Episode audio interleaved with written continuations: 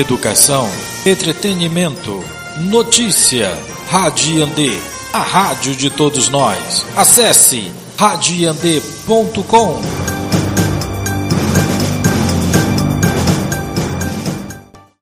Olá, nós estamos aqui na cidade de Bruxelas, na Bélgica, no Museu de Arte e de História, é, com Jaider Isbel e, e Fernanda Cangang.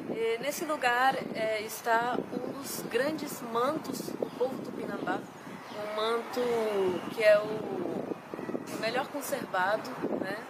É uma peça rara né, dos povos indígenas no Brasil, uma peça muito sagrada. E eu queria perguntar, né, nós tivemos essa experiência de encontrar esse manto, é, uma, é, é inexplicável. É, Fernanda, como, como você se sentiu aqui nesse lugar, diante do manto? É sempre uma experiência é, diferente você encontrar uma expressão cultural tradicional do povo tupinambá tão longe né, das terras tupinambá, é, sabendo que é, já não existem expressões culturais como essa entre os tupinambá. Eles não perderam só as terras, eles perderam a cobertura florestal, eles perderam os pássaros com que, com que eles faziam uma expressão cultural, cultural que, que é sagrada, que permanece sagrada, porque o tupinambá permanece vivo. Então, assim, como é que o Brasil e como é que os países do mundo estão vendo a proteção de expressões culturais tradicionais como essa, que talvez deixaram de fazer parte da realidade é, tupinambá e também tem de outros povos também ali, né? Tem artesanatos, tem arte de outros povos. É, o que, que, o mundo está fazendo para proteger essas expressões culturais, respeitando o sagrado né, que tem dentro delas? Sim. E, e para você, Jairo? Bom, uh, antes, é, depois da, do privilégio pessoal particular de poder ver muito pessoalmente, embora esteja moldurado com vidro, eu acredito nessa que essas, essas peças que estão ao redor do mundo, e aí eu remeto um pouco para minha própria poética do artista, de pensar que assim como o nosso avô Macunaíma, meu avô particular Macunaíma, também rodou o mundo, é, mesmo que levado forma por aí, é, rastro para que a gente pudesse também é, argumentar.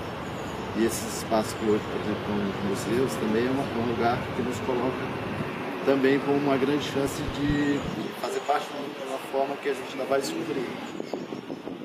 Junto sim com o homem branco, porque não tem como é, pensar numa outra forma de se relacionar com o mundo se não for nessas questões. Né? Então, é, enquanto um indígena que anda no mundo e tem essa consciência de pelo menos buscar ter a responsabilidade com as bases, com o povo, é um pouco isso. É, falar que essas coisas alimentam sim a nossa espiritualidade que está fragilizada por questões de cristianismo, que a gente tem é, elementos mesmo todos fragmentados, mas temos. Como reunir isso? A gente está estudando na arte, na, na espiritualidade, essas questões. Né? Eu acho que isso é um ponto que a gente pode também explorar muito bem. Assim. É, vir né? alimentar um pouco ainda essa ideia de velho mundo e novo mundo para que a gente consiga fluir nisso, sendo que não há mesmo muita coisa onde a gente pisar, a gente tem que criar uma plataforma é, razoável de caminhar sobre isso. Que um pouco. É, eu acho que para mim pelo menos foi uma sensação muito muito louca porque além de serem de, terem tantos objetos sagrados, né? E eu queria até mandar as saudações, né? Pedir a bênção do povo Tupinambá é, desse encontro, que nós sentimos o sagrado desse, desse manto presente e, eu acho interessante quando vocês colocam isso, né? O Jaider traz essa coisa, olha, nós temos que ocupar esses museus de outra forma, né? Eu acho que o museu também, se, se o museu é um espaço de memória, esse espaço de memória, esse território de memória também tem que ser um espaço de retomada, né? E da gente reocupar esses espaços com outras formas, com outras narrativas. E, e se é um espaço que, se, se, essas coisas foram levadas de nós, foram roubadas de nós, também cabe a nós reavê-las, né? Reavê-las em toda a sua essência, não apenas ter a peça de volta. Eu queria até perguntar para Fernanda, né? É, o que, que você pensa sobre a repatriação né, do, dos objetos indígenas, como é que você enxerga isso no mundo. A gente está aqui numa turnê pela Europa, sabemos que é, é uma discussão que está começando é, sobre como que esses objetos podem voltar é, para seus lugares de origem e ao mesmo tempo a gente sabe também que o próprio Brasil, é, por exemplo, é um péssimo exemplo no, no sentido da conservação né, e de, de, preservar e até de mostrar, de reconhecer a importância cultural, histórica, quem dirá espiritual desses objetos.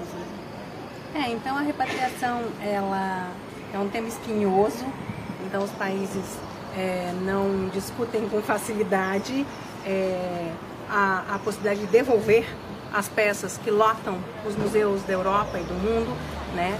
especialmente peças é, que contêm ouro, que contêm prata, mas para a gente as plumas que estão ali têm o mesmo valor.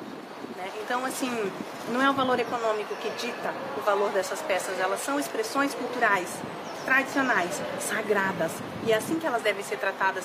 Então, é, o Brasil precisa repensar a sua política para povos indígenas, isso inclui a conservação dos, dos, das expressões culturais tradicionais, a própria proteção dessas expressões que a gente tem, né? Ah, o livro dos saberes, o livro das celebrações, mas isso torna uma expressão que é tucano, que é caingangue, pública, patrimônio cultural do Brasil, não é do Brasil, é de uma coletividade específica, é tucano, é caingangue, é, é tupinambá e a gente permanece vivo.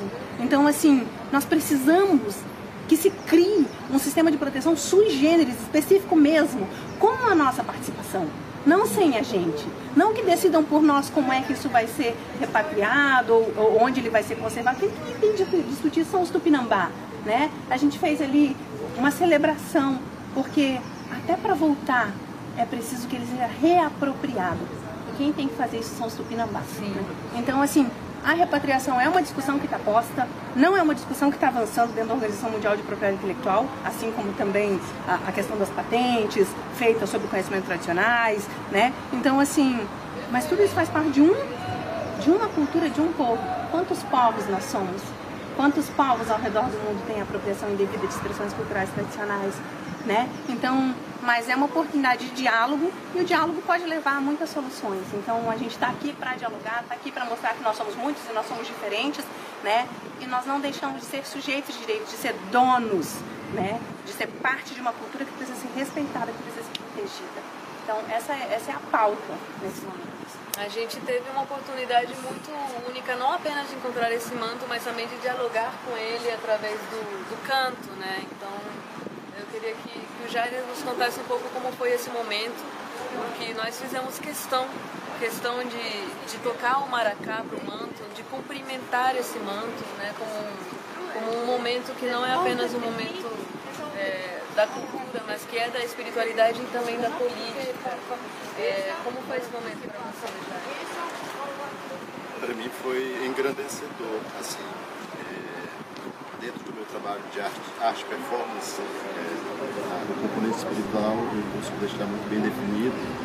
E no momento que a gente é, fez o canto, queimou o maruai, que é uma resina sagrada, e nos povos também têm suas próprias resinas sagradas.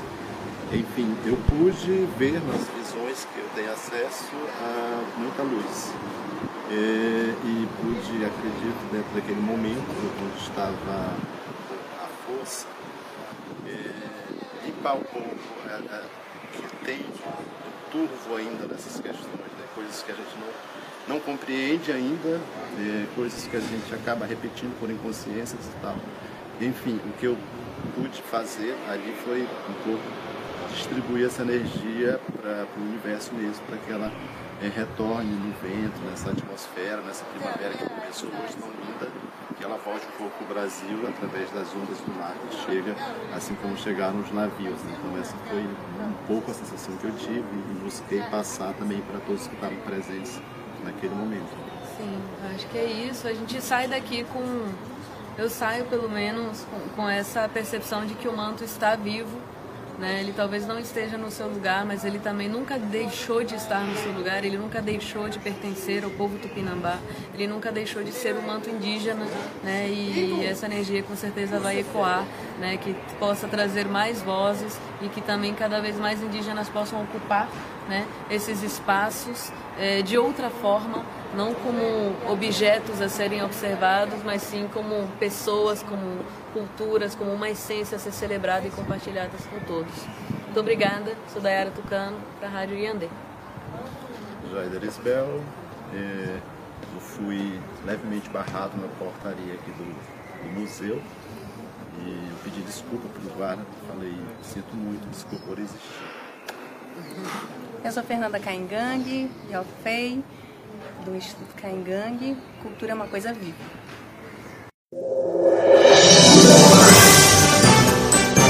Cultura, educação, entretenimento, notícia. Rádio Andê, a rádio de todos nós. Acesse radiandê.com.